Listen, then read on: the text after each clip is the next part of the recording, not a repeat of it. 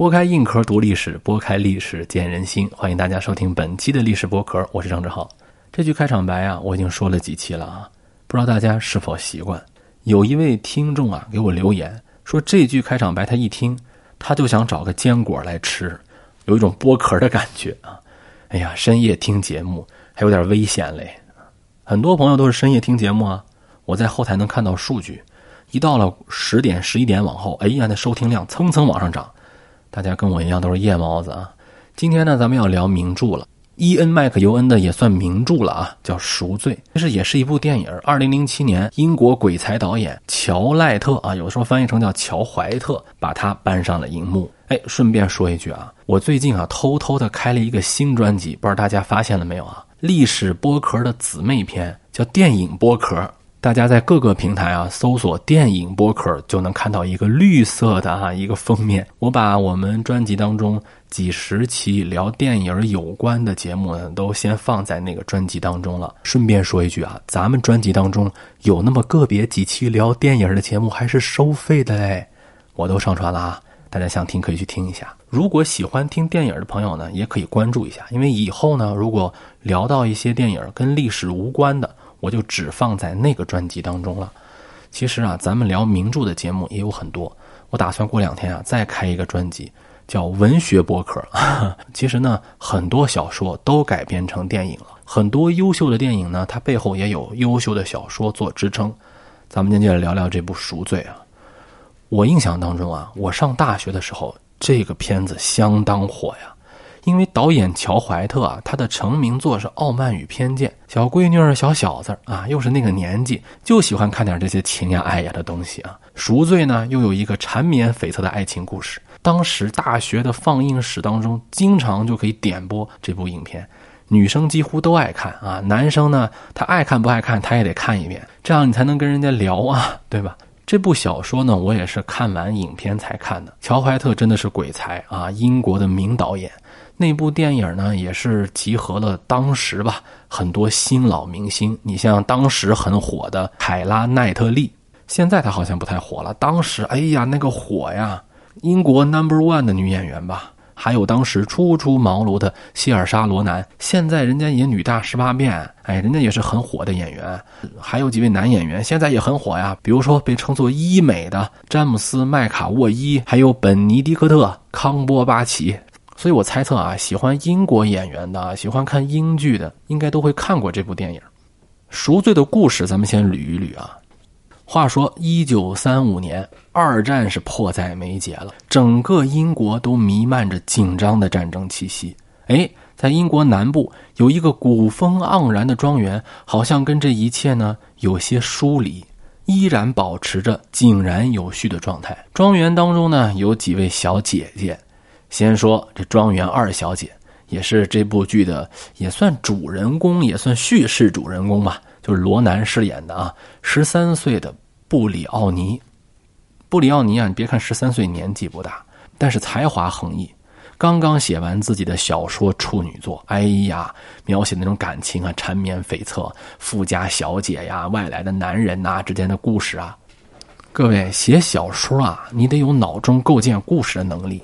这布里奥尼就是一个脑中特别能够构建故事的小孩十三岁是一个很尴尬的年纪。你说他是成年人有独立思考了吧？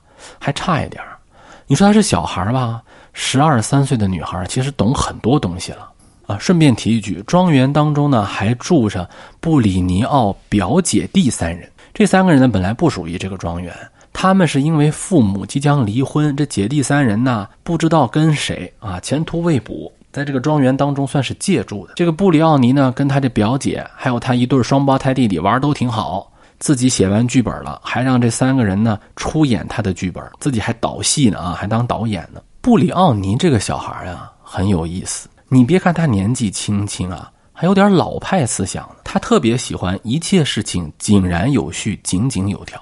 这可能也是写小说的原因。西方小说啊，有的时候像一个精密的仪器，它不允许任何不符合原则、不符合规则的东西出现。在他看来啊，好人必须在他的剧中有好报，比如说好人必须是婚姻幸福的，而坏人呢，必须要遭到死亡的惩罚。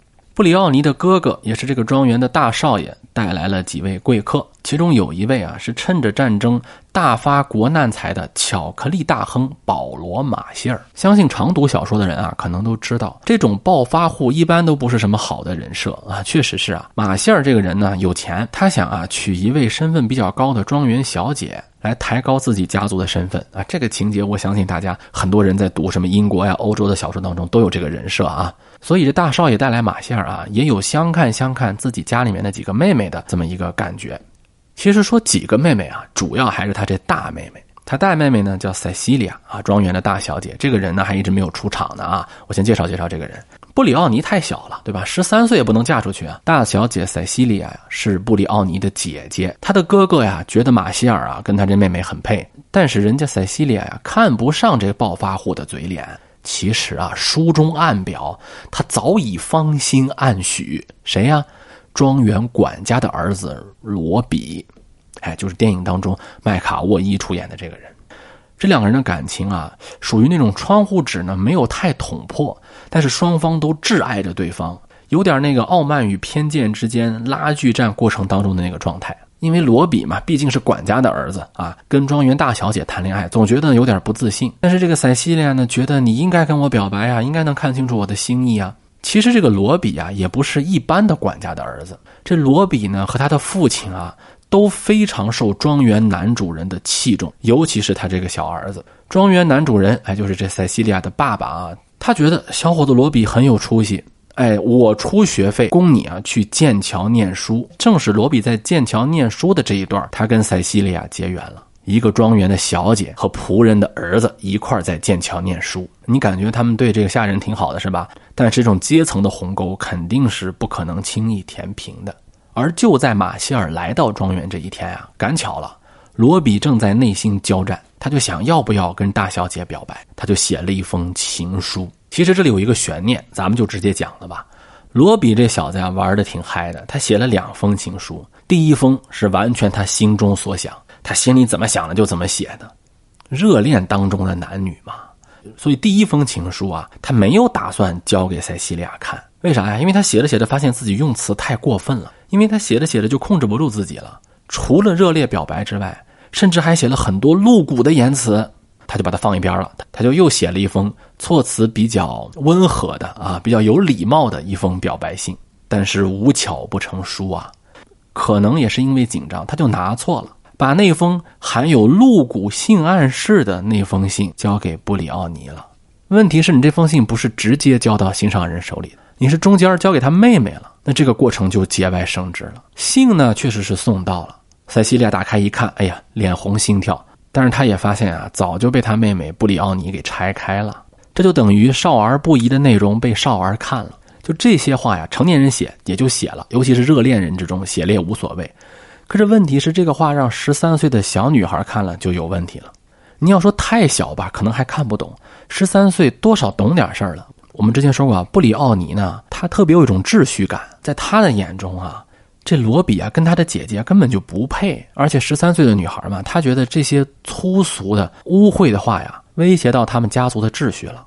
姐姐看了这封信特别合适，脸滚烫滚烫，心潮澎湃。罗比觉得这封信得赶紧要回来，他觉得呀，他写的太露骨了，自己女神一看会不会就不理自己了？啊！但是他多想了啊！他的女神特别喜欢这封信，但他赶紧就跑过去，两个人天雷勾动地火，抱在了一起，动情的动作吧。哎，这个时候他妹妹就看见了。哇，这一幕啊，给这个十三岁的女孩有一个极大的冲击。大家想想，她刚看过那些带有露骨言辞的信，又看到了这一幕啊，又看到了她的姐姐跟罗比亲热，她小小的精神世界接受不了这个呀，就觉得这个罗比啊肯定是威胁了他的姐姐，因为他无法理解呀，所以他渐渐的就对罗比呢心生一些敌意了。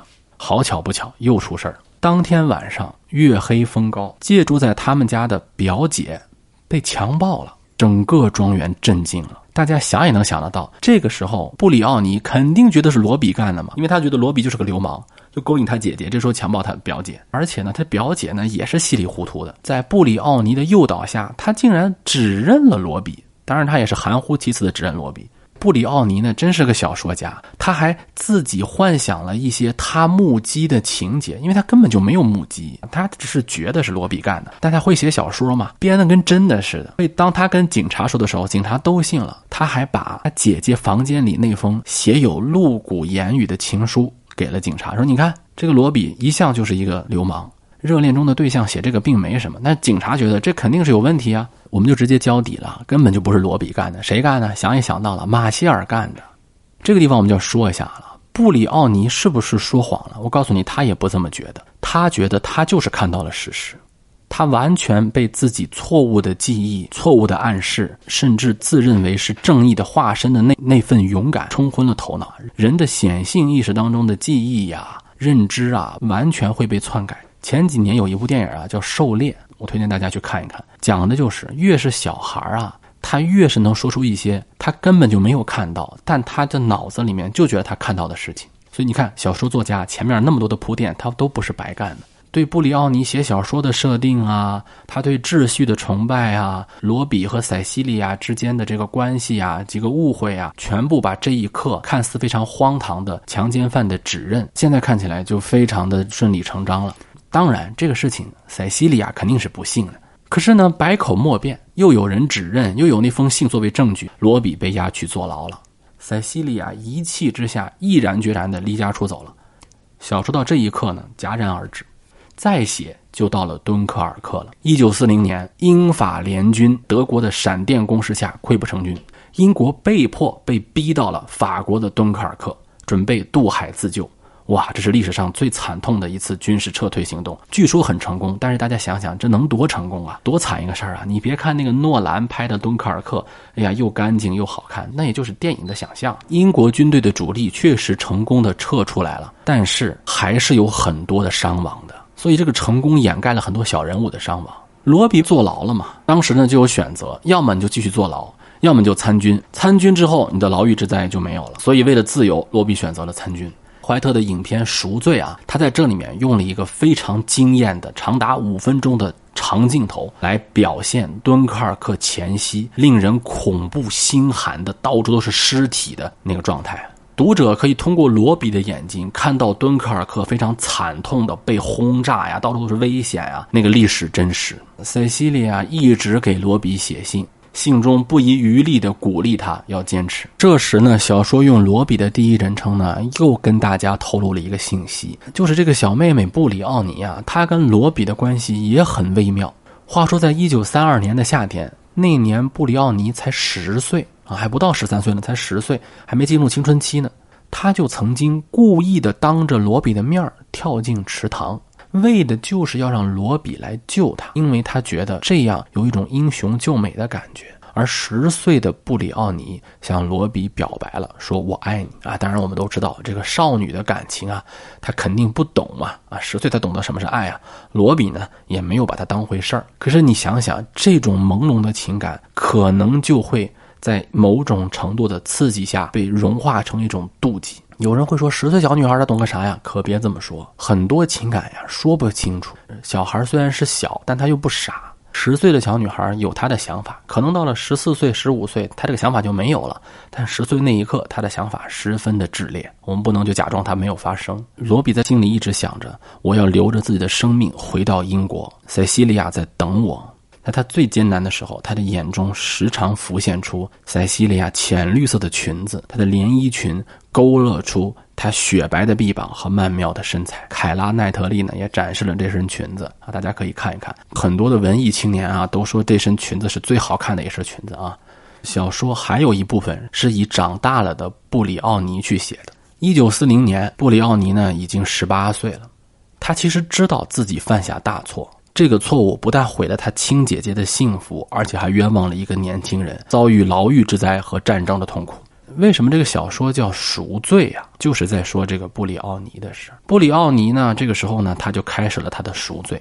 他在医院当护士，他希望能从伤员当中认出罗比，而且他想跟他姐姐去道歉。终有一天，妹妹找到了姐姐租的房子，因为他姐姐离家出走了嘛，终于可以当着姐姐的面啊来道歉。哎。毕竟是亲姐妹，当时还是个孩子。姐姐当时是盛怒离家出走，动荡的年代，看到自己的妹妹，多少呢，心里面也软了一些。而正在这时，罗比回来了，兜兜转转一大圈，有情人毕竟是终成眷属嘛。布里奥尼的心呢，也放下了一点而且啊，他也下定决心，等打完仗，我一定要去法庭啊申诉，为我这个姐夫呀讨回清白。正当读者觉得有一丝欣慰的时候，作家又是一个痛击。因为如果你读的细的话，你就会发现，在这里啊有一个落款，落款呢正是布里奥尼的名字，但是时间却标注着一九九九年。哎，不是一九四零年吗？怎么成一九九九年了？其实啊，刚才那一切都是布里奥尼七十七岁生日那天，就是一九九九年生日那天，他凭借着自己隐隐约约的马上就要老年痴呆的这个记忆写了出来。而小说的最后又给读者一个重击：从来就没有什么有情人终成眷属。罗比被永远留在了敦刻尔克。大撤退的前夜，罗比就发了高烧，死于了败血症。而他的姐姐塞西利亚也在1940年的9月，在一场地铁意外的爆炸案当中去世。而至于姐妹二人的重逢，也从来没有发现过。就在一九四零年的六月，大家想想啊，他的姐姐是一九四零年九月在地铁爆炸案当中去世的。换句话说，他的妹妹曾经在他姐姐去世前的两个月看到了姐姐在哪儿呢？在罗比的墓地。他知道罗比死了，姐姐很有可能永远不会原谅他，他没有机会赎罪了，所以他实在没有勇气去面对已经伤心欲绝的姐姐。所以刚才我们一切的那些美好的想象都是假的。很多文学评论家认为，这部小说最大的贡献就是告诉了我们，叙事不管是个人还是群体，都会有一些虚妄和残忍。战争这件事情在我们的口中是真的还是假的？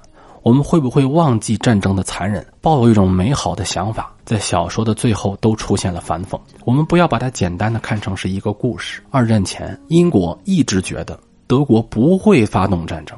慕尼黑阴谋，大家都知道，都快变成希特勒的帮凶了。而战争没有过去多久，很多人就忘记了战争的残酷，甚至开始美化战争，甚至有些亲历之人都开始说着一些自己都不知道是真的还是假的的话。我不想说伊恩·麦克尤恩的《赎罪》呢是一部意识流作品。但他却以一个家庭的故事跟大家讨论了一个深刻的历史叙述的问题。在今天啊，我们重读《赎罪》，重看《赎罪》，不光是看一个故事，更是在思考：当我们号称说自己知道事情的全貌的时候，戴着正义的面具去指责别人的时候，会不会给别人造成伤害？我们在看待历史时，是否不自觉地被沉醉在一些美好的叙述当中？而真实的历史，其实我们都知道。只不过不愿意面对。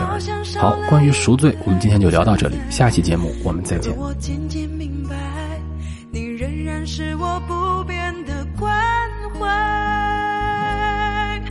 有多少爱可以重来？有多少人愿意等待？但懂得珍惜以后回来，却不知那份爱会不会还在？多少爱可以重来有多少人